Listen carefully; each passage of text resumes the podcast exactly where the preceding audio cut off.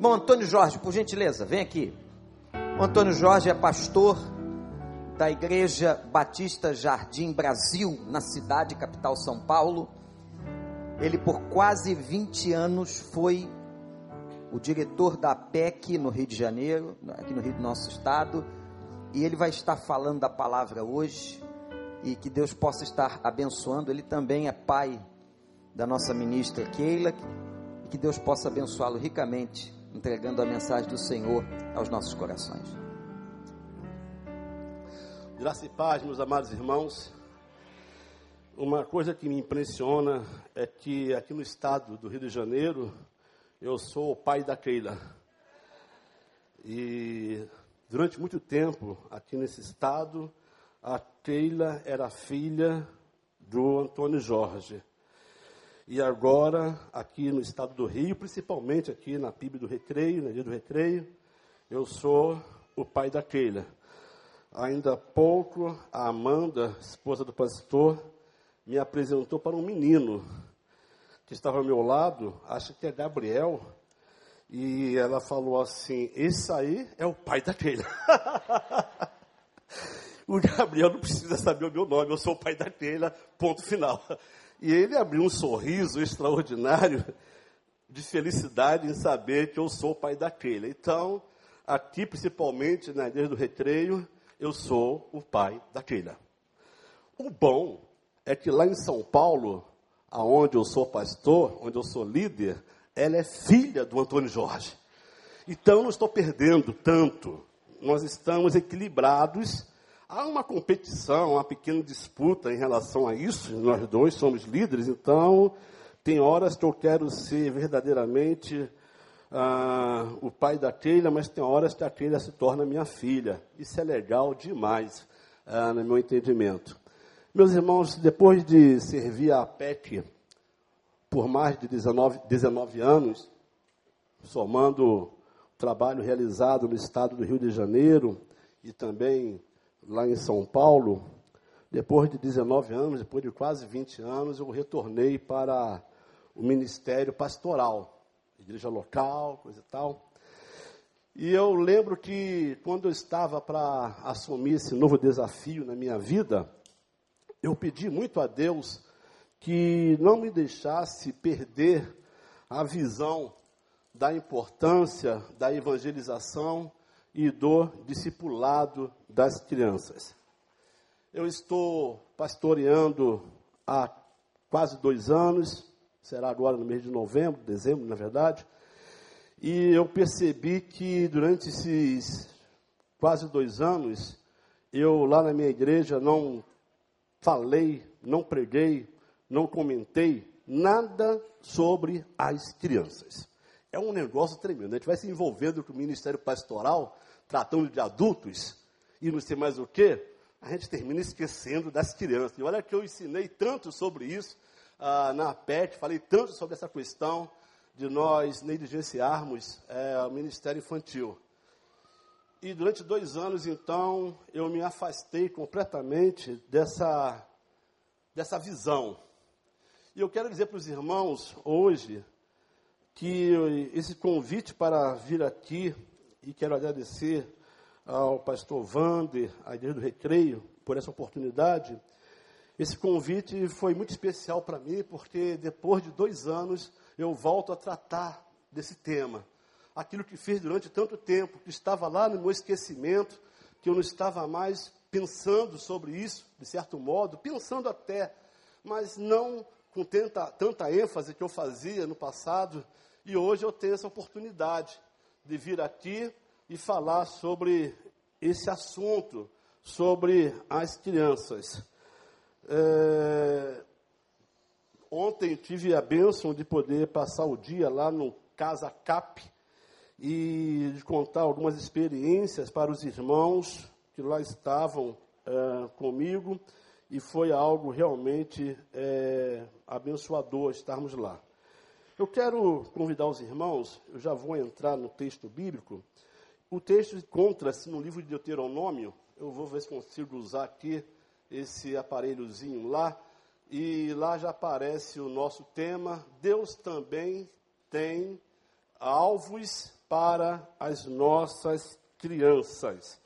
E nós vamos então pensar em Deuteronômio, capítulo 31, os versículos 12 e 13 desse capítulo 31 de Deuteronômio. Nos diz assim a palavra de Deus: Ajuntai o povo, os homens da vossa cidade, para que ouçam e aprendam e temam o Senhor, vosso Deus, e cuidem de cumprir todas as palavras desta lei, para que seus filhos, que não a souberem, ouçam e aprendam a temer o Senhor, vosso Deus, todos os dias que viverdes sobre a terra, a qual ides passando o Jordão para a possuir. Feche seus olhos e ore comigo. Senhor Deus eterno Pai, mais uma vez diante da tua palavra e diante deste grande público, não só dos que estão aqui, mas daqueles também que porventura estarão nos assistindo ou estão nos assistindo pela internet, internet na transmissão deste culto. Nós rogamos apenas que o teu Espírito Santo fale aos nossos corações através da tua palavra, para que o teu nome, tão somente o teu nome, seja exaltado e glorificado. Dá-nos a tua bênção. Nós oramos assim, em o nome do Senhor Jesus. Amém. Como os irmãos bem sabem, Deuteronômio é o quinto e último livro do Pentateuco. Muitos de nós sabemos disso. Sua autoria, a autoria de Deuteronômio é dada a Moisés, que registrou na história do Pentateuco uma promessa feita do próprio Deus de Israel ao seu povo.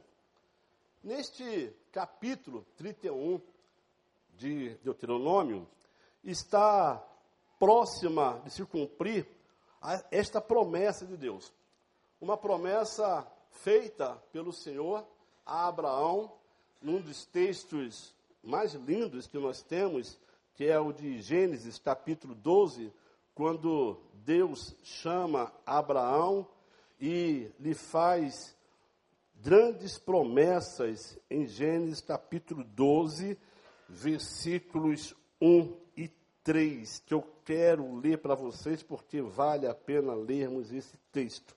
Ora, disse o Senhor a Abraão: Sai da tua terra, da tua parentela e da casa de teu pai, e vai para a terra que te, que te mostrarei. De ti farei uma grande nação, e te abençoarei, e te engrandecerei o nome. Esta promessa feita lá em Gênesis está próxima a se cumprir. Deus havia prometido a Abraão que ele se tornaria pai de uma grande nação e que essa grande nação habitaria numa terra fértil, que mana leite e mel, conforme Êxodo capítulo 3, versículo 17. O capítulo 31 de Deuteronômio começa então a apresentar as últimas realizações de Moisés. Eu percebo que Moisés está verdadeiramente no final dos seus ensinos, os seus dias estão terminando, e quando a gente lê Deuteronômio, capítulo 33 e 34, nós vemos ali então Moisés se despedindo do seu povo e preparando então para os seus últimos dias de vida. É nesse momento então que Moisés agora chama o povo e diz que agora já não é mais hora de ensino para o povo, mas sim que agora chegou a hora de agir, chegou a hora da ação. Terminaram meus ensinos, o que eu tinha de falar, falei, agora chegou o momento de atitude. Moisés percebe então que o momento de de tomar posse das, da promessa do Senhor chegou. E ele então ele convida o povo para esse momento tão especial do povo de Deus. Quando a gente olha para esse momento especial da vida de Moisés, e nesse capítulo 31, nessa exortação final de Moisés, nós encontramos, em primeiro lugar, quatro grupos de pessoas. Quatro grupos de pessoas que o texto nos apresenta. Esses quatro grupos de pessoas, dentro do povo de Deus, que aparece aqui em Deuteronômio, esse grupo de pessoas inclui os estrangeiros residentes que estivessem conscientes, conscientes do que deveriam se submeter, estarem sujeitos à ordem de Deus. Este quatro grupos de Deus, de, de pessoas, nós encontramos então homens, mulheres, os estrangeiros, meninos e crianças também. Nessa convocação, então, esses quatro grupos de pessoas são chamados. Venham para cá, Moisés chama e diz: ajunta o povo, ajunta os homens, ajuntem as mulheres e ajuntem também as crianças. Que lindo! Não somente ah, os homens, não somente as mulheres, não somente os estrangeiros, mas também venham as crianças participar dessa celebração, desse momento. Quando a gente lê isso aqui, quando eu leio isso aqui, eu, começo já a sentir o meu coração pulando. Ajunta também as crianças que estão dentro das tuas portas. Eu fico imaginando a cena, eu gosto muito de viver a cena dos relatos da Bíblia, e eu, parece que eu me transporto para lá, e eu fico imaginando, estão as pessoas chegando, chegando. Eu não sei quem viria primeiro. Eu acho que provavelmente aquele, sei lá, será que viram as crianças primeiro? Para se juntar lá. Mas viram os adultos, vem, vem os jovens, vem todo mundo, todo mundo chegando, e vem as crianças também. Aquela turminha vem também. Eu queria avançar um pouquinho, eu penso que também tinha os idosos. Estava lá também o geronto, o povo geriátrico, todo mundo chegando ali naquela grande celebração, no capítulo 31 de Deuteronômio, todos chegando para entender, todos chegando para compreender, todos chegando para participar com entendimento. Quando eu li essa expressão, que venham todos para entender, que venham todos para compreender, que venham todos para participar com entendimento, eu fiquei pensando que nós, para servirmos ao Senhor, nós devemos conhecer da palavra do Senhor. Nós, para servirmos ao Senhor, para trabalhar para o Senhor, nós precisamos verdadeiramente compreender a palavra do Senhor, precisamos ler a palavra do Senhor, precisamos conhecer e precisamos praticar os ensinos da palavra do Senhor. Venham todos para que vocês entendam, venham todos para que vocês compreendam, venham todos para que vocês possam então praticar a palavra do Senhor.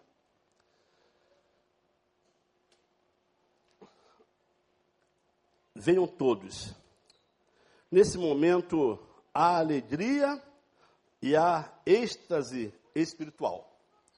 No versículo 11 desse mesmo capítulo, nos diz dessa convocação, Deus falando a Moisés: quando todo Israel vier a comparecer perante o Senhor teu Deus, no, no lugar que este escolher, lerás esta lei diante de todo o Israel. Daí então, ajuntai todo esse povo, para que entenda da palavra de Deus. Quando todo o povo estiver reunido, quando todo o povo estiver reunido, tanto os homens, quanto as mulheres, quanto os, os estrangeiros, vamos colocar os idosos e também as crianças, quando reúne todo esse povo, eu fico pensando então que Deus tinha verdadeiramente alvos estabelecidos para o seu povo. Deus tinha alvos especiais para o seu povo, e nesses alvos que Deus tinha estabelecido para o seu povo, também tinha alvos para as crianças. Também havia algo especial para as crianças. Nos alvos de Deus também estão as crianças. E nesse lindo texto, como eu falei, eu quero agora é, pensar especificamente, então, sobre as crianças, algo que não tenham feito ao longo de dois anos, trabalhando com adultos, com igreja, etc., e com tantos outros projetos. Mas nesse texto eu quero pensar especificamente sobre, sobre os alvos de Deus para as crianças. Quais seriam, então, os alvos de Deus para as crianças? Em primeiro lugar, me alegra pensar que o Senhor Deus, Ele quer que elas sejam reunidas. Porque no início do versículo ele fala: juntai o povo, mas ajuntai também as crianças. Então as crianças precisam ser reunidas. Ajuntai as crianças. A palavra ajuntar significa reunir, significa buscar. Reúnam então as crianças, busquem também as crianças para que venham participar desse momento tão importante na história do povo, do meu povo, diz o Senhor. Em segundo lugar, Deus quer que essas crianças escutem ou que essas crianças também ouçam a sua palavra. E o versículo diz: para que ouçam. Em terceiro lugar, Deus quer que as crianças, que elas entendam ou que elas aprendam da sua palavra e que aprendam da sua palavra. Em quarto lugar, Deus quer que essas crianças o temam. Não é temer, ter medo de Deus, mas é reverenciar ao Senhor. Que elas temam o Senhor nosso Deus em quinto lugar, ele quer que as crianças observem e obedeçam tudo que está na sua palavra, porque Deus diz que essas crianças também cuidem de cumprir todas as palavras desta lei. Não só os adultos, não só os homens, não só as mulheres, não só os estrangeiros, mas as, as crianças também estavam incluídas nestes alvos de Deus. Deus também tem alvos para as crianças. E quando nós podemos, então, quando nós lemos esse texto ah, de algo de uma forma diferente, ah, nós vamos entender, olhando esse texto de forma na ordem reversa, na ordem reversa, vamos entender melhor o que Deus está falando, ou o que Deus está dizendo. Em primeiro lugar, os meninos, as crianças, meninos e meninas, não poderão obedecer se elas, em primeiro lugar, não temerem ao Senhor. As crianças não podem temer o Senhor a não ser que entendam o que a Bíblia, o que a palavra de Deus fala sobre o Senhor Deus. Elas precisam entender para poder temer elas não poderão entender o que a Bíblia ensina se elas não ouvirem da palavra de Deus. Elas não poderão ouvir a sua palavra, a palavra de Deus, se elas não comparecerem, se elas não forem chamadas, se elas não forem reunidas e se não tiver também quem fale para as crianças. E ainda, na ordem inversa, nós podemos entender que Deus, então, verdadeiramente tinha alvos específicos para as crianças. Podemos ler vários textos ah, do Antigo Testamento para ver a importância que o Senhor dava para o ensino de Sua palavra de geração em geração. Que esse ensino da Sua palavra fosse passado de geração em geração, de famílias para famílias, de povo para povo, na medida que fosse mudando. Êxodo capítulo 12, versículo 26 e 27, está lá no Data Show, nós podemos ler. Vamos ler juntos? Vamos lá. Um, dois, três. E acontecerá que quando vossos filhos vos disserem, que culto é este? Então direis, este é o sacrifício da Páscoa ao Senhor, que passou a casa dos filhos de Israel no Egito, quando feriu aos egípcios e livrou as nossas casas, então o povo se inclinou e adorou. Quando vossos filhos vos perguntarem, o que, que é isso? Os pais tinham que falar para os filhos, isso é, na verdade, é o sacrifício da Páscoa do Senhor, e é isso, é isso, é isso, e é isso. Esdras capítulo 10, versículo 1, tem um dos textos que também apresenta a presença da, das, das, crianças em grandes reuniões, que é um dos textos que mais falam ao meu coração em relação à importância da criança para Deus e dos alvos de Deus também para as nossas crianças. Diz lá o texto, vamos ler lá juntos, Esdras 10, versículo 1. Enquanto Esdras orava e fazia confissão chorando e prostrando-se diante da casa de Deus, ajuntou-se a ele de Israel uma grande congregação de homens, mulheres e.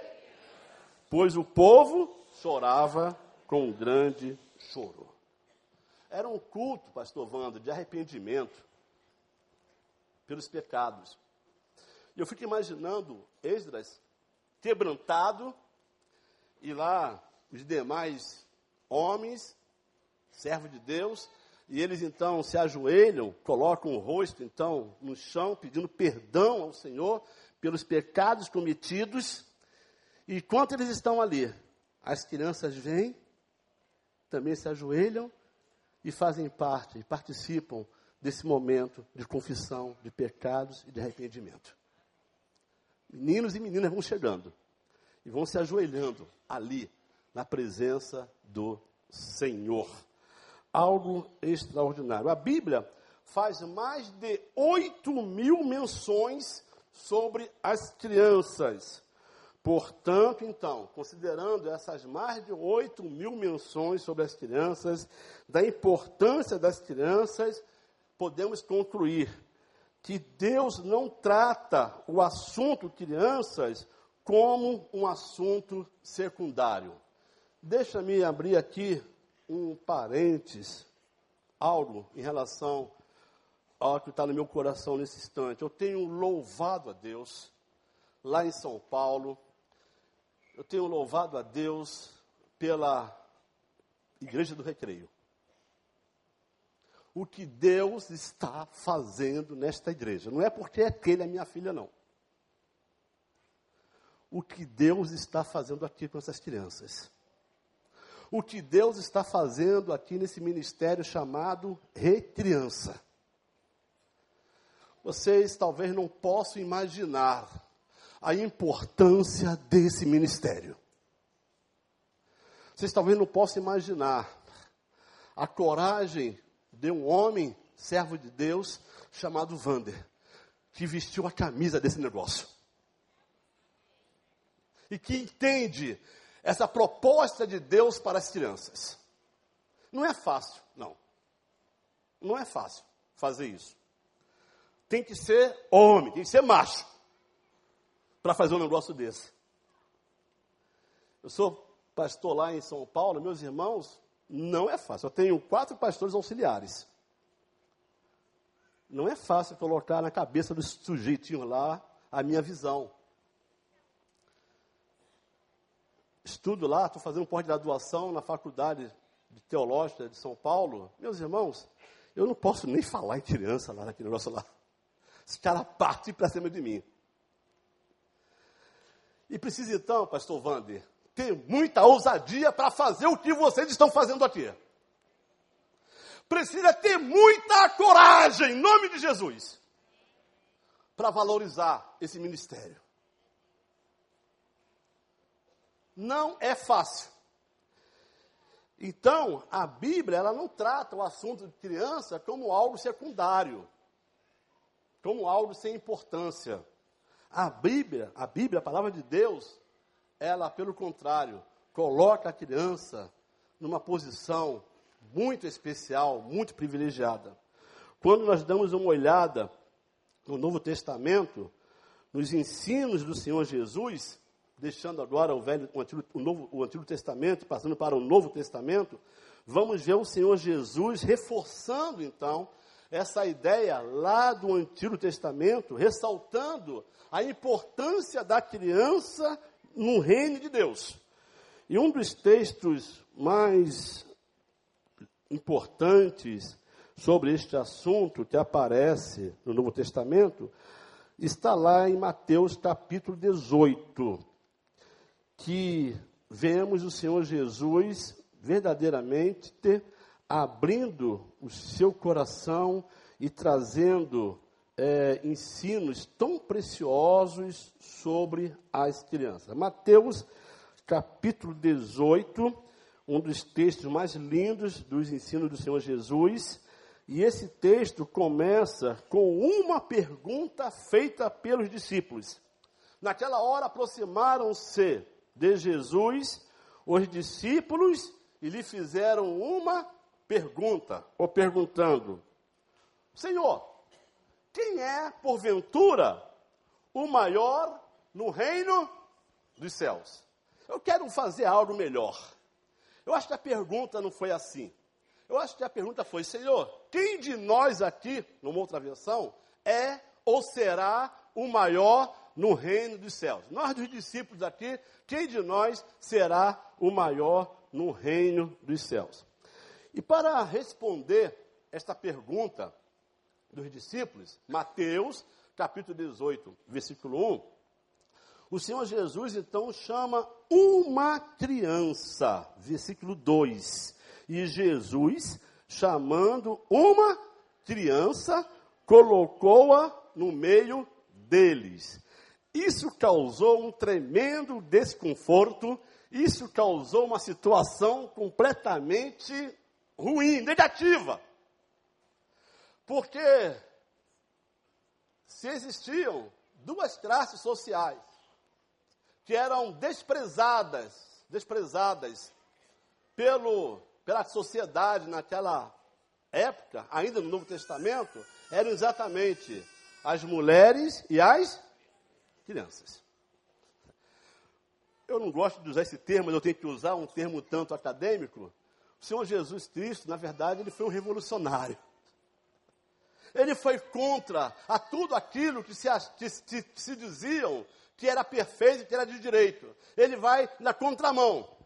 E ele pega uma criança, causando já um desconforto para os discípulos. Ah, que história é essa de criança, pastor Vander? Que história é essa de recriança? Que negócio é esse, meu? Para com isso. E ele chama as crianças. Talvez eu até chego a pensar que se colocasse também, se chamasse uma mulher, também iria causar desconforto. Porque elas também eram desvalorizadas. E como eram desvalorizadas? Ele chama então uma criança porque o alvo dele naquele momento, o que ele tinha em mente para ensinar era sobre as crianças. No versículo 3, então, antes também de responder a pergunta dos discípulos, o Senhor Jesus então julga, fala da que é importante pensar sobre os requisitos para entrar nos céus. E disse: Em verdade vos digo que se não vos converterdes e não vos tornardes como crianças, de modo algum entrareis no reino dos céus. Então o Senhor Jesus não responde quem vai ser o maior no reino dos céus. E isso é muito interessante. A questão não é quem vai ser o maior no reino dos céus. A questão primária a questão primordial é saber se você vai entrar no reino dos céus. Quem vai ser o maior? Peraí, calma aí. Você nem sabe se você vai entrar. Como é que você quer saber se vou, qual a função que você vai exercer lá? E eu tenho certeza que ali entre os discípulos que estão fazendo esta pergunta, havia um que não entraria. E ele fazia parte ali desta pergunta. Calma aí. Em primeiro lugar, vamos pensar sobre os requisitos, para depois então saber qual a cadeira que você vai ocupar lá no reino dos céus. O Senhor Jesus então não responde mais uma vez de imediato, ele usa uma criança como exemplo, ele usa uma criança, uma criança como modelo para os discípulos, e agora ele fala dos requisitos para entrar no reino dos céus. E Jesus então, quando ele fala isso, ele fala da importância da conversão, porque ele diz: Em verdade vos digo que se não vos converterdes, você não vai sentar em cadeira nenhuma lá no céu, você não vai sentar à minha direita, você não vai sentar à minha esquerda, você não vai ser ministro de música, você não vai ser ministro de jovens, você não vai ser nada, porque você, se não se converter, você não vai nem entrar. Eita coisa danada, hein, meu? É chicote, meu amigo. Você não vai nem entrar. Se você não se converter, você não vai nem chegar lá. Se você não se converter, você não vai ser nem membro da igreja do recreio. Quanto mais ser um dos assessores meus aqui. Eu estou sendo bravo demais hoje. Eu não quero ser assim. De vez em quando eu fico pregando, eu fico meio bravo, sabe? Eu fico falando coisas. Mas, irmãos, começa a competição entre os discípulos. E ele fala que a conversão era necessária. Em primeiro, primeiro lugar, a conversão. E o Senhor Jesus então mostrou que as crianças, elas, em humildade, elas estão prontas para se converter. O texto de Marcos, capítulo 10, 15, ele nos mostra a condição para receber o reino de Deus. É a condição para receber é aquele que não receber o reino de Deus, então a condição é receber. E aquele que não receber o reino de Deus como criança, não entrará nele. Jesus então mostra mais uma vez que a criança está pronta para receber o reino. Isso é, se alguém lhe oferecer. Me perdoe mais uma vez ser um tanto durão aqui, mas pastor Wander, o irmão entende bem. Eu acho um absurdo os caras que querem traduzir esse texto aqui dizendo que essas crianças que estão sendo mencionadas pelo Senhor Jesus está falando dos novos crentes, daqueles que aceitaram Jesus, que são crianças espiritualmente falando, para desvalorizar as crianças. Eu tenho uns caras burros demais na minha vida. Eu estou vendo uns caras aí que eu vou te contar. E eu fico falando, eu não sei como é que pode ser tão inteligente ao mesmo tempo tão burro. A palavra criança aqui, meu, no original, no grego, é pai de on. Pai de on, a palavra criança aqui, que aparece em Mateus, está falando verdadeiramente de criança pequena. Não é adulto que aceitou Jesus. Jesus está falando das crianças, irmãos. Vamos lá. Jesus está falando verdadeiramente das crianças. Não, não sei o quê. Não, a palavra vai lá no grego, vai no original, meu. Estuda. É pai de on. Em outros momentos aparece a palavra micróis, que também está falando de pequeninos como crianças também. E Jesus então fala que é necessário verdadeiramente tornar-se como criança. E o versículo 4 de, de Mateus 18 é algo que também me impressiona no ensino do Senhor Jesus. Porque ele responde, então, aí ele responde a pergunta que os discípulos fizeram. Portanto, aquele que se humilhar como esta criança, esse é o maior no reino dos céus. Quando eu leio isso aqui, eu interpretei uma coisa extraordinária. Porque a pergunta que os discípulos fazem lá no versículo 1, ela me sinaliza um comportamento não de humildade. mas um comportamento, uma atitude de orgulho, de soberba. Quem é ou quem será o maior? É eu? Quem vai ser o maior? Você? Você? Quem é o maior? Olha, Senhor, eu tenho andado com o Senhor por aí, eu tenho pregado nas igrejas, eu tenho falado lá na igreja do recreio, eu tenho feito isso, eu tenho feito aquilo, eu estou fazendo pós-graduação, mestrado, doutorado. Quem de nós aqui é o maior? Quem de nós aqui é o melhor? E nesse versículo 4, eu acho interessante que Jesus fala assim: aquele que não se humilhar aquele que não se tornar como esta criança, de modo algum entrará no reino dos céus. Quebra toda a soberba, quebra todo o orgulho e fala que você precisa se humilhar. Você precisa se humilhar.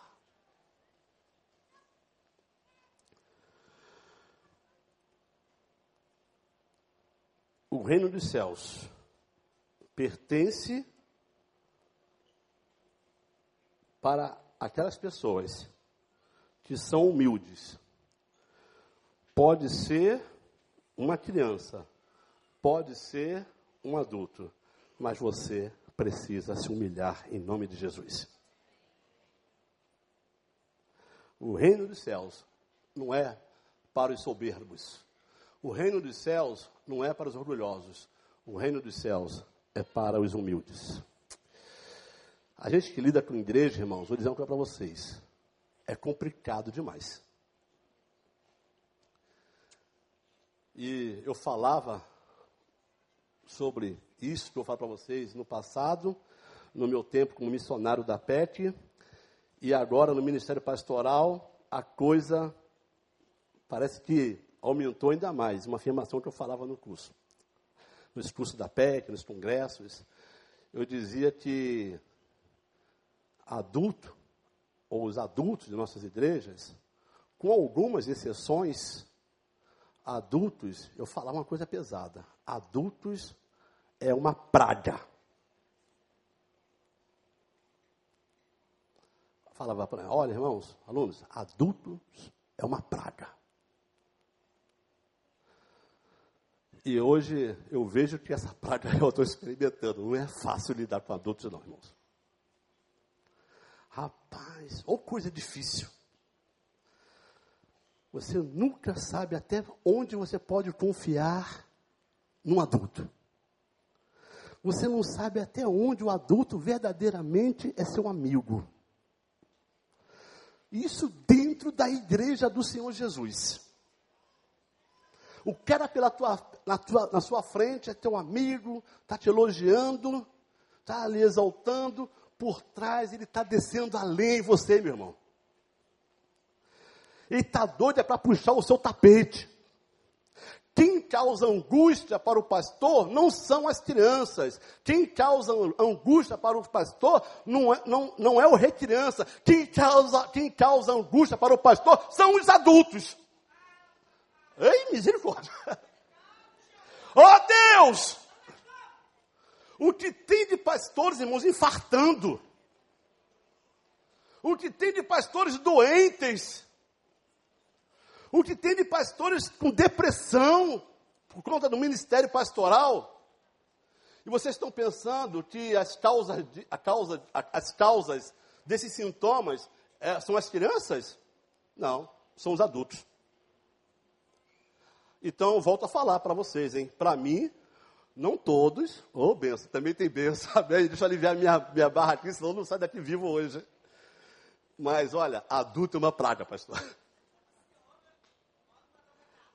Posso mandar um recado, né? Adulto é uma praga. Eu prefiro muito mais ser pastor de crianças. Eu, se eu viesse aqui para o recreio, eu ia ser pastor lá no Recriança. Eu ia ficar com o Gabriel, com o Miguel. Ô, oh, beleza! Eu ia ficar com as meninas, os meninos. Eu ia ficar aqui em cima, nada, meu. Eu ia ficar lá embaixo. Lá embaixo? Lá embaixo, lá em cima, né? Não sei. É, mas eu ia ficar lá. É lógico que tem muitas lutas também lá, mas as lutas lá eu penso no Ministério Infantil, na verdade as lutas lá muitas das vezes não são com as crianças, não. Vou falar mais algo duro aqui. Vou apanhar nessa igreja hoje, acho nunca mais eu volto aqui. As únicas que estão lá não são as crianças. Eu acho que o grande problema, muitas das vezes, são os pais das crianças. É a falta de visão dos pais das crianças. A maneira como eles enxergam o ministério com as crianças. Na minha igreja eu enfrento isso. Então eu estou falando agora do outro lado. Eu falo agora como pastor de uma das igrejas que mais cresce em São Paulo. E eu sei o que é isso. Eu sei o que é a verdade disso aí. Então, o Senhor Jesus fala então que há uma necessidade de realmente receber uma criança. Nesse versículo 4, então, ele fala da humildade. Infelizmente, o diabo tem roubado a infância das crianças. E temos visto isso, muitas visto isso de maneira tremenda, muitas crianças que também não são humildes, muitas crianças que também não são sinceras, e o que nós chamamos de também de adultização precoce no mundo. Está se tornando cada vez mais difícil ainda trabalhar com as crianças. Elas estão perdendo cada vez mais a inocência delas. Deu para entender? Não, as crianças estão adultizando cada vez mais cedo. Então se torna cada vez mais difícil.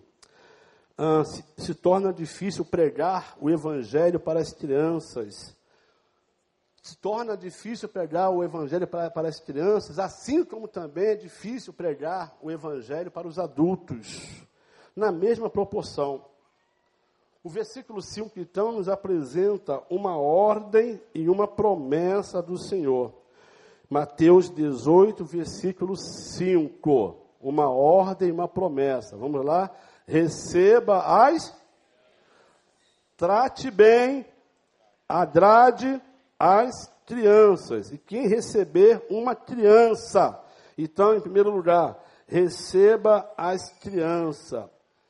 E a promessa é o seguinte: você fazendo isso, você estará agradando o próprio Senhor Deus. Eu oro para que os adultos, para que esta igreja recebam com alegria as crianças dessa igreja. Amém, irmãos? Essas crianças desta igreja têm um lugar especial aqui. E, ó, e não adianta você, qualquer um, querer impedir, não, ou querer atrapalhar, porque o pastor desta igreja, ele já resolveu tomar a frente em defesa das crianças. Em defesa das crianças você vai comprar uma briga com duas pessoas. Em primeiro lugar, com o Senhor Jesus. Em segundo lugar, com uma pessoa chamada Wanda de Oliveira Gomes. É esse meu nome? É isso? Ferreira Gomes. Você vai comprar uma briga feia. Se eu fosse você, ficava quietinho em relação às crianças. Porque você vai comprar uma briga feia. E o pessoal lá do Recriança também briga pelas crianças. E eu tenho visto, irmãos, então, os resultados desta visão aqui nessa igreja. Tenho acompanhado o, o, o, os resultados no Recriança, os batismos sendo realizados. O testemunho das crianças o testemunho das mães, dos pais das crianças, dizendo aquilo que Deus está fazendo na vida de seus filhos, no ministério infantil desta igreja, irmãos. Isso é obra do Senhor. Isso é obra do Espírito Santo de Deus. Pastor, irmãos, ah, eu queria tanto que muitas e muitas outras igrejas do Brasil e do mundo tivessem isto que vocês têm aqui. Vocês têm um grande privilégio. Seria tão bom, e eu tenho andado por tantas igrejas, irmãos tantas igrejas, tantas outras denominações, e agora em outro estado. Irmãos, pastor Wander, ninguém tem isso que o irmão tem aqui. Ninguém tem isso. Ninguém tem esses resultados que vocês têm aqui. Então, na verdade, nós percebemos aqui que Deus manda que recebamos as crianças. Esse receber aqui, no original, significa ter alegria pela presença das crianças, amém, irmãos? Ter alegria de ver um menino. ter alegria de ver ali dois meninos aqui na igreja sentado aqui, ter alegria de ver esse menino aqui, ter alegria de ver aquele menino ali. Sinta alegria. Mas vocês sabem, queridos, que tem adultos que sentem tristeza quando vê criança. Ixi, não é aqui nessa igreja. Tem adultos, se dependesse deles, eles acabariam com esse ministério chamado Recriança. Estou quase falando miserável, vai se converter. Eu não falei, eu pensei. Tem gente que não gosta de crianças. Parece que essas pessoas nunca foram, já nasceram adultas. Ah, criança, é, criança só dá trabalho, criança é isso, criança é aquilo. Mas o Senhor Jesus, então, ele dá uma ordem e uma promessa. A ordem é receber. E a promessa, se você fizer isso, você vai estar alegrando o meu coração, diz o Senhor Jesus. É a promessa. Você vai estar alegrando. Você quer alegrar o Senhor Jesus? Se você quer agradar o Senhor Jesus, ame as crianças. Quer agradar o Senhor Jesus? Ame, reconheça a importância das crianças. Uma ordem e uma promessa. No versículo 6, o texto nos apresenta um fato, um fato tremendo. Qualquer, porém, que fizer tropeçar a um desses pequeninos que creem em mim. Eu vejo aqui, na verdade, um fato e uma situação, é, vamos dizer assim, uma espécie de advertência. Um fato e uma advertência. Primeiro lugar, um fato. As crianças podem crer em Jesus. Qualquer, porém, que fizer o que?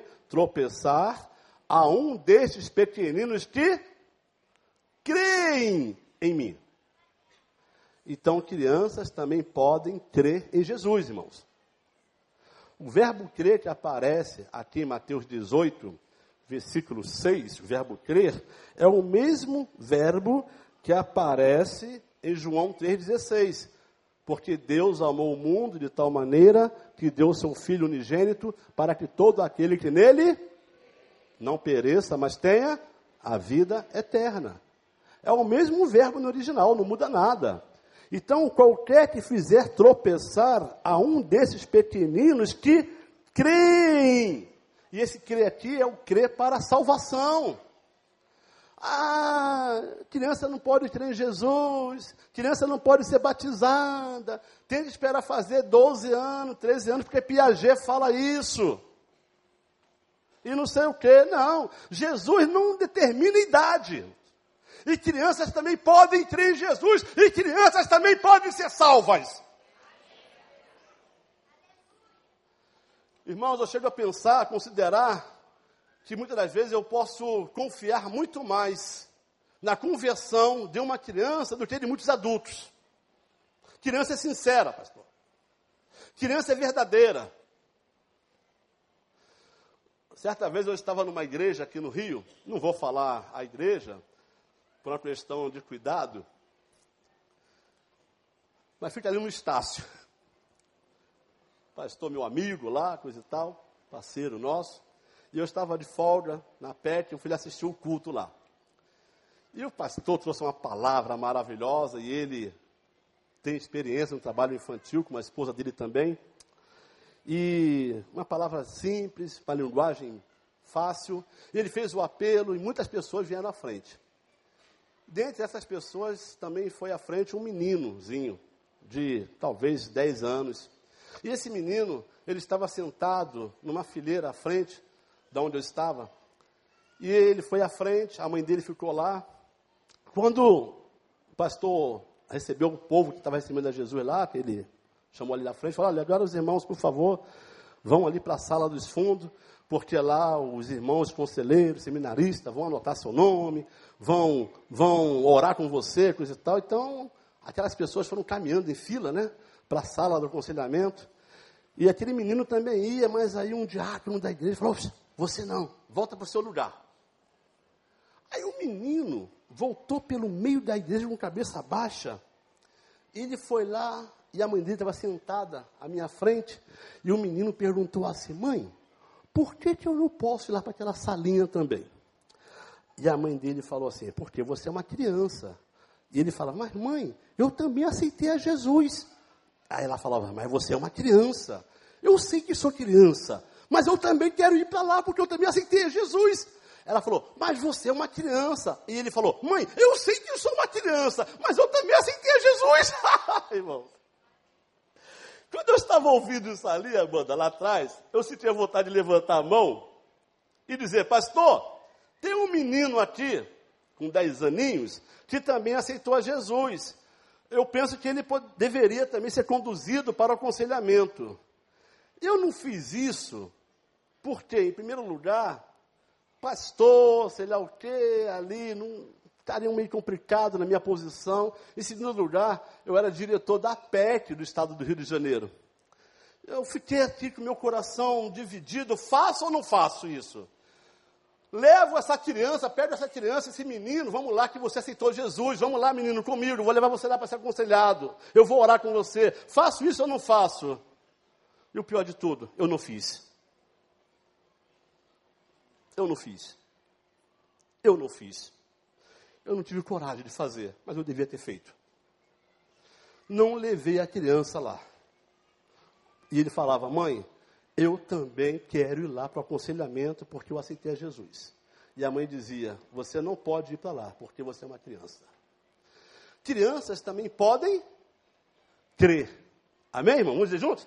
Crianças também podem crer em Jesus. Vamos lá crianças também podem crer em Jesus. Amém, irmãos? Podem sim. Crianças também podem ser salvas. Crianças podem reconhecer a Jesus Cristo como Salvador de suas vidas. Daí então, irmãos, vem essa advertência no versículo 6. Qualquer, porém, que fizer tropeçar, tropeçar, colocar embaraço, como é que podemos fazer crianças tropeçar, atrapalhar? Uma advertência, não atrapalhe, ajude as crianças. Como? Em primeiro lugar, não acreditando na sua conversão. Muitos adultos não acreditam na conversão das crianças, ou de crianças. Segundo lugar, subestimando o valor das crianças. Em terceiro lugar, não levando a criança a Cristo. Queridos, louvem a Deus pelo ministério de crianças desta igreja. Porque aqui, no ministério infantil, crianças têm sido levadas a Cristo. Aqui, meu, não é blá blá blá com crianças.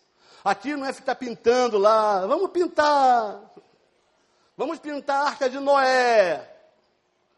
Vamos pintar não sei o que, a ovelhinha. Vamos colocar a ovelha na, algodãozinho na ovelhinha. E o tempo todo lá pintando, colocando algodãozinho na ovelhinha. Isso é uma enrolação. Aqui não. Aqui nessa igreja, os professores do Recriança, eles têm que dar uma coisa chamada lição bíblica para as crianças. Nessa lição bíblica, irmãos, é apresentada, sabe o quê? Uma coisa chamada plano de salvação para as crianças. E para apresentar uma lição bíblica, Amanda, tem que ser muito bom pregador. Porque você apresenta o plano de salvação, tem as frases de ligações, você tem que usar um vocabulário próprio para as crianças, e não é qualquer um, não, o desafio. Eu desafio muitos aqui a ir lá embaixo da aula para as crianças, apresentar uma lição bíblica. Eu desafio você a ir lá embaixo e dar uma aula para as crianças conforme deve ser dada no Recriança. Eu tremo. Lá, você não vai citar Sócrates, Platão, nada não, meu. Lá você tem que ensinar a Bíblia. E na linguagem das crianças.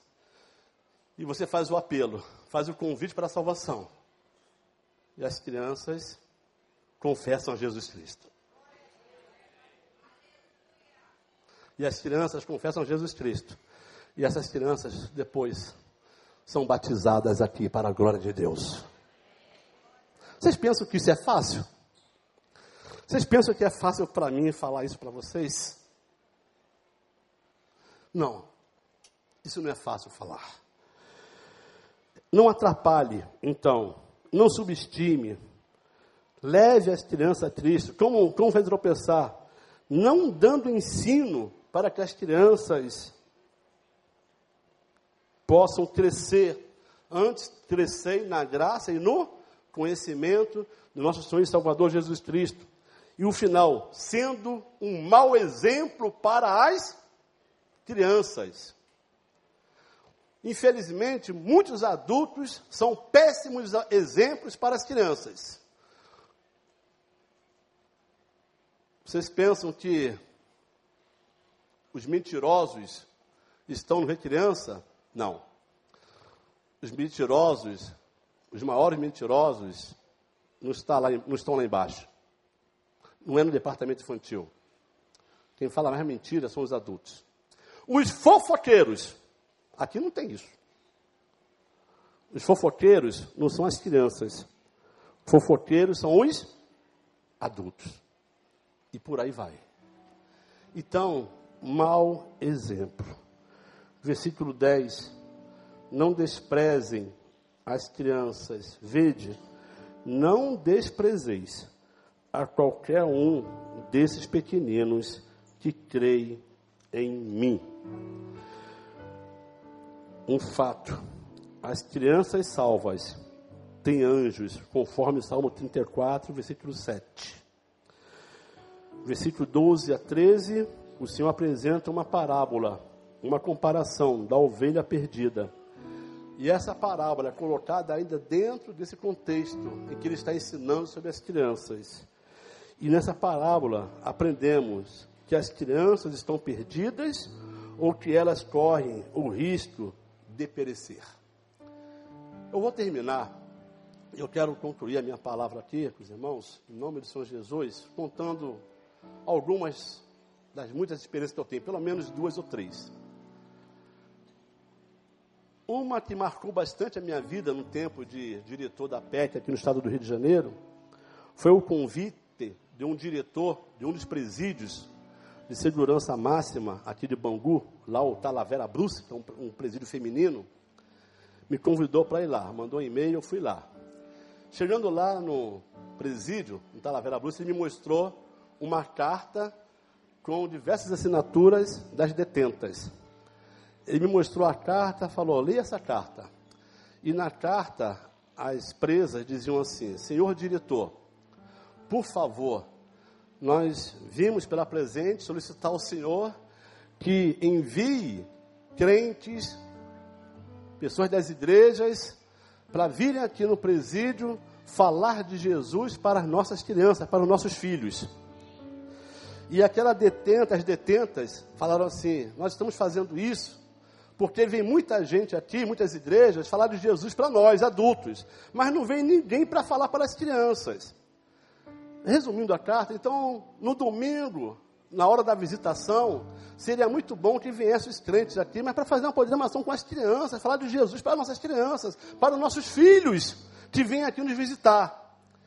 E elas concluem dizendo assim, senhor, senhor diretor, nós fazemos, esse, nós fazemos esse apelo, porque nós temos, temos a certeza que esta é a maneira mais segura para que os nossos filhos amanhã não estejam ocupando esse lugar que nós estamos hoje. É a única maneira que tem para que nossos filhos amanhã também não sejam detentos. É a maneira segura para que nossos filhos não sejam bandidos, não estejam no tráfico. É se alguém precisa falar de Jesus para nossas crianças. E quando eu li isso lá, eu fiquei emocionado. Eu falei, como é que eu vou fazer agora? Falou, está nas suas mãos. E nós formamos então uma equipe de alunos da PEC que dominicalmente, eu não sei como é que está agora, porque eu estou fora do Rio há dois anos, todos os domingos, aquela equipe ia lá. As crianças chegavam na hora da visitação, eles tinham alguns minutos lá com a sua mamãe, tá? De abraçar, coisa e tal. Quando terminava aquele momento do abraço, de matar saudades, então eles iam para uma árvore, debaixo de uma árvore, ou para um cantinho lá, e as crianças se reuniam para ouvir a palavra de Deus. E as mães ficavam emocionadas de ver seus filhos lá ouvindo a palavra de Deus, dizendo assim: Esse meu filho está seguro porque está aprendendo da palavra de Deus. Queridos, que bênção tremenda. Certo dia, outra experiência, duas. Eu estava na Leopoldina, esperando aquela que vinha de Niterói.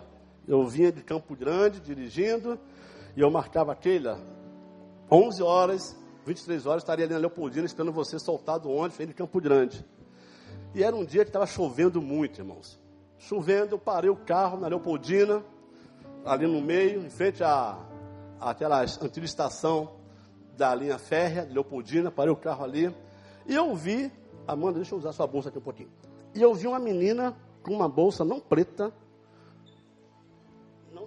da banda, estava assim no, no ombro da menina, e a menina andava para lá e para cá, naquela chuva. Com a bolsa, com a bolsa assim. Opa, o que está acontecendo? Vamos lá. E para lá e para cá, para lá e para cá, andando. Falei, ah, eu estava dentro do carro, chovendo, a menina está andando com a bolsa para ir para cá. Eu peguei um folheto e fui lá falar com a menina. Falei, oi menina, tudo bem? Ela me olhou. O que, que o senhor quer fazer? Falei, como assim? Eu estou trabalhando. O que, que o senhor quer? Falei, não, eu sou crente, eu quero falar de você de Jesus. Moço, eu estou trabalhando. É 20 reais. O senhor vai querer fazer o quê? Falei, não, eu não quero nada. Eu quero falar de Jesus para você. Moço, eu estou trabalhando. Falei, não vou demorar nada, não vou demorar nem, nem muito tempo com você. E ela com a bolsa. Como é seu nome? Ela falou o nome para mim. Falei, quantos anos você tem? Doze. E você está aqui trabalhando 11 horas da noite? Estou. Eu vou pegar um folheto aqui, numa linguagem infantil. Você, vamos ler juntos o folheto? Eu comecei então a ler o folheto com ela, ali, peguei um guarda-chuva, abri o guarda-chuva, comecei a ler o folheto com ela. E ela prestando atenção, prestando atenção, a menininha linda, moreninha. E o folheto diz assim: agora, se você entendeu a mensagem, se você quer aceitar Jesus como seu Salvador, faça a seguinte oração. Aí o folheto orientava a oração que ela deveria fazer. Quando chegou nesse momento, eu falei assim: você deseja aceitar Jesus? quer fazer a oração comigo? Quando ela ia fazer a oração, apareceu uma senhora, morena alta, cheia de colar, de coisa de argola pelos braços, e ela pegou a menina pelo braço e falou: O que, que está acontecendo aí? Ela falou assim: Nada, o moço está falando de Jesus para mim. E aquela senhora, cheia de colares, você está trabalhando, não é para ficar dando papo, não, não é para ficar conversando bobeira, não. Você está aqui para ganhar dinheiro. Moço, o senhor vai querer algo com ela ou não? Eu falei, não, eu quero concluir, eu quero continuar falando de Jesus para essa menina. Ela não vai ouvir nada e vamos embora daqui. E aquela senhora então pegou aquela menina pelo braço e saiu como se estivesse arrastando a menina indo em direção para a Praça da Bandeira. E aquela menina foi arrastada. Mas lá na frente, ela olhou para trás, sendo arrastada por aquela senhora. E com os olhos cheios de lágrimas, ela deu um tchau para mim. Eu queria muito que um dia eu pudesse encontrar essa menina de volta. Mas quem sabe, aqui na igreja do recreio, alguém me chama lá fora e fala assim: Pastor, Lembra aquela história que o senhor contou daquela menina que o senhor encontrou na, na Leopoldina, rodando bolsinha? Falei, lembro. O senhor contou na sua mensagem. Pode ser aqui, pode ser outra igreja. Pastor, aquela menina hoje está com 30 anos. Aquela menina hoje é professora da escola bíblica dominical dessa igreja. Aquela menina está casada. Essa menina sou eu.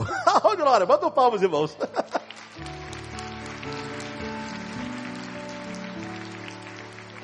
Essa menina sou eu. Fui em Duque de Caxias evangelizar lá numa delegacia. Eu, pastor lá da igreja do Largo Machado, isso há muitos anos atrás. Falei para os homens violentos, falei para as mulheres prostitutas, lá na Praça do Pacificador, em Caxias, numa delegacia. E depois que eu ia saindo, encontrei uma cela só de crianças. E lá naquela cela só de crianças, eu lembro estava na PET, meninos, só de sunga.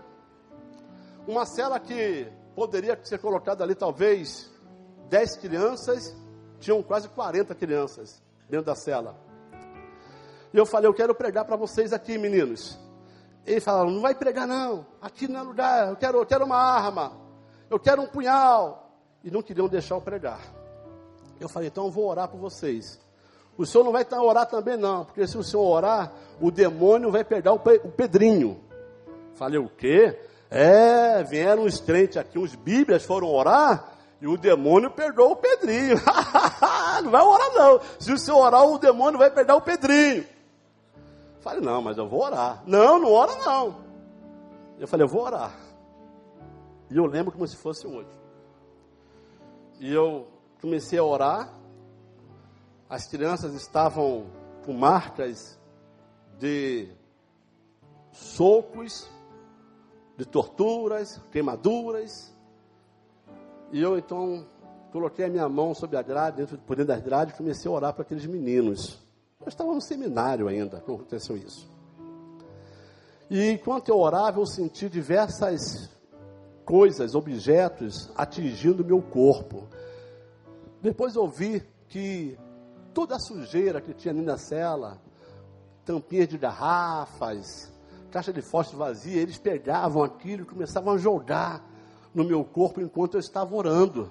Mas eu me mantive firme, eu não parei a oração. Senhor, eu abri meu coração, derramei meu coração, chorei, Deus.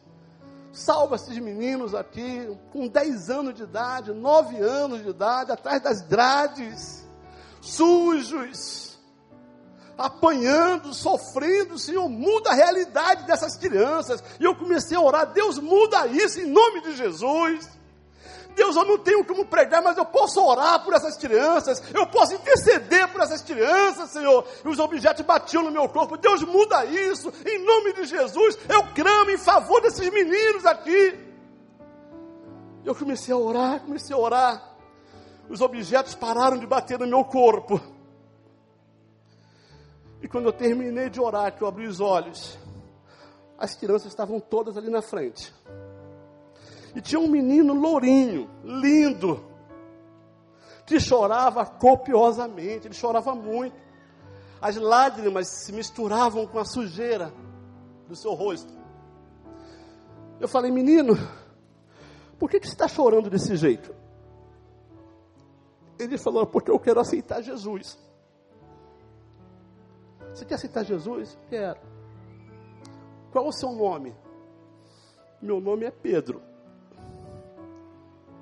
Eu fui criado num terreiro de macumba.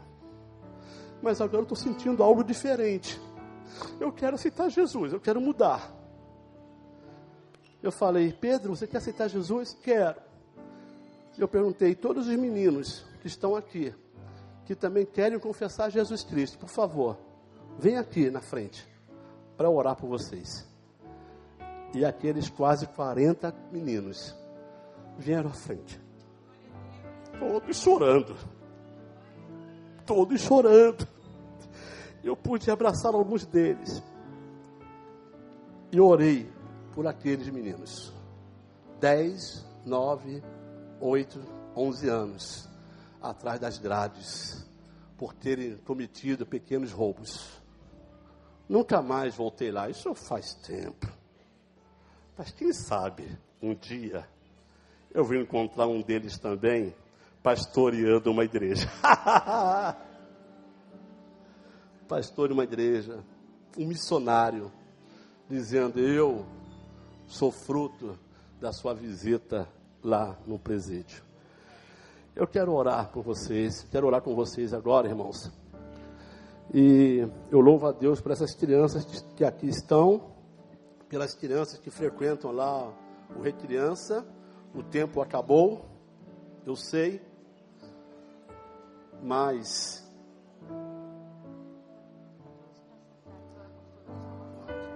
as crianças vêm para frente, então todas as crianças podem abrir a porta, as crianças vão entrar, podem vir, vocês podem aplaudir as crianças. Lá estão as crianças. Deus, não me deixa perder a visão. Deus, eu sou pastor de uma igreja de adultos, de gente. Senhor, não me deixa perder a visão. Dois anos sem falar sobre este assunto. Deus sustenta pastor Wander. Deus sustenta essa igreja. Deus, que esta igreja verdadeiramente ame as crianças. Que esta igreja do recreio salve muitas crianças para Jesus. Podem subir, crianças, por favor, subam aqui. Aqui nesta igreja vocês têm lugar. Aqui é o lugar de vocês. E é triste saber que nesse momento muitas crianças ainda estão atrás das grades. É triste saber que nesse momento crianças estão sendo levadas para os terreiros de macumba do estado do Rio de Janeiro. É triste saber que neste momento as escolas de samba estão investindo na vida das crianças. É triste saber que crianças lá fora estão experimentando drogas. É triste saber, é triste saber que o tráfico investe na vida das crianças. E é triste saber que muitas igrejas estão fechando as portas para as crianças. Mas nessa igreja as portas não estão abertas, elas estão escancaradas para todas essas crianças. Que Deus mande mais crianças. Deus faça uma grande revolução. Eles irão ocupar a liderança dessa igreja. Talvez aqui nós tenhamos, em nome de Jesus, futuros pastores, futuros missionários, obreiros de Jesus. Talvez aqui tenhamos o futuro pastor dessa igreja, aqui nesse meio. Eu quero que você entenda isso. Que Deus nos abençoe. Keila, por favor, sumiu no meio da multidão. Keila, me ajuda. Pastor Miqueias. Eu me rendo aos teus pés, és tudo que eu preciso pra viver. E eu me lanço aos teus braços, onde encontro meu refúgio. E eu me rendo aos teus pés, és tudo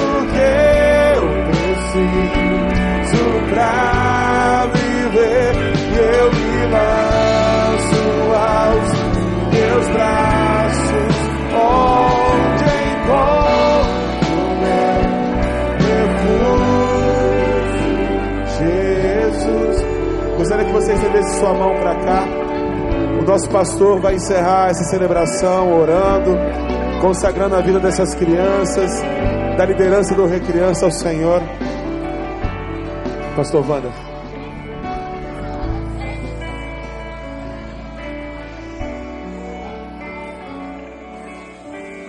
Senhor, nós não precisamos dizer mais nada, porque a tua palavra foi pregada, a advertência veio a cada um de nós, para que valorizemos os nossos filhos, os nossos netos, os nossos sobrinhos, todas as crianças, Senhor, que precisam de salvação. Eu peço pelas famílias, Senhor, porque é o primeiro lugar da educação religiosa cristã de cada criança é a sua casa. Eu te peço pelas famílias. Eu te peço, ó Deus, pelo ministério infantil desta igreja. Ministério com crianças, para que tenhamos capacidade para ajudá-las a encontrarem Jesus Cristo como Salvador. Estende a tua mão sobre cada uma delas. Continue dando crescimento físico, psicológico e espiritual. Dá unidade em suas famílias ou seus pais. Abençoe a casa dessas crianças, Senhor. Continue abençoando a gente aqui como igreja, para que possamos fazer a tua vontade. Nós te louvamos pela vida de cada criança. Nos rendemos aos teus pés e louvamos o teu nome, em nome de Jesus Cristo. Amém. Deus abençoe a cada criança.